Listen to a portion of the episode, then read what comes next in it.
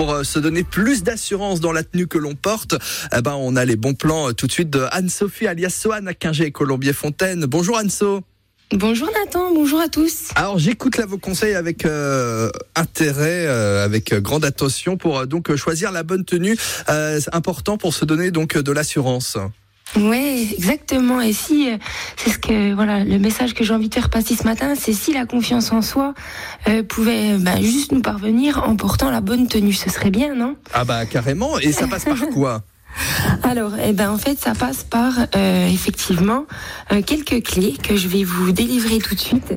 Euh, on va essayer déjà dans un premier temps de, de, choisir une tenue qui soit confortable. En fait, le but, c'est il faut oublier cette tenue. Il faut oublier que voilà, il faut pas que, que, le vêtement ou que la tenue, le look soit un frein à nos prises de décision.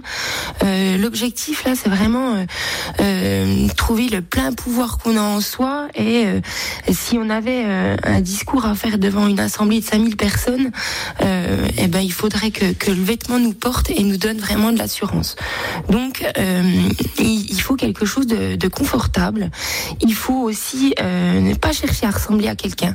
Il faut vraiment euh, être soi avoir une tenue qui nous corresponde, euh, qui soit nous, mais avec euh, un petit peu d'audace. Il faut sortir quand même un petit peu de sa zone de confort. c'est comme ça qu'on gagne aussi en confiance en soi. Bah, par exemple, vous avez un style un peu casual, pas hésiter à porter quelques pièces un peu plus tendance. Si on est féminine, bah, on, peut oser, par exemple, un rouge à lèvres rouge ou une robe un peu plus glamour. Et puis, il faut aussi, dernier point, que ce soit pas trop conventionnel. C'est-à-dire, on va essayer de casser les codes, d'apporter un petit peu de contraste, justement pour oser la démarcation. c'est mm. quand on est juste à la limite entre la sortie de zone de confort et justement un état assez confortable que du coup, euh, eh ben, on est vraiment soi et qu'on est capable de déployer euh, des montagnes, tout simplement. Ah bah ça c'est bien noté. Donc là pour ces conseils, ça a fait un peu peur à Anne Fauvard que je vois qui regardait sa tenue, qui disait mais j'ai rien de tout ça quasiment si les boucles d'oreilles qui, qui se démarquent. Voilà. Bon en tout cas on note bien les conseils, on appliquera ça. Merci beaucoup Anso.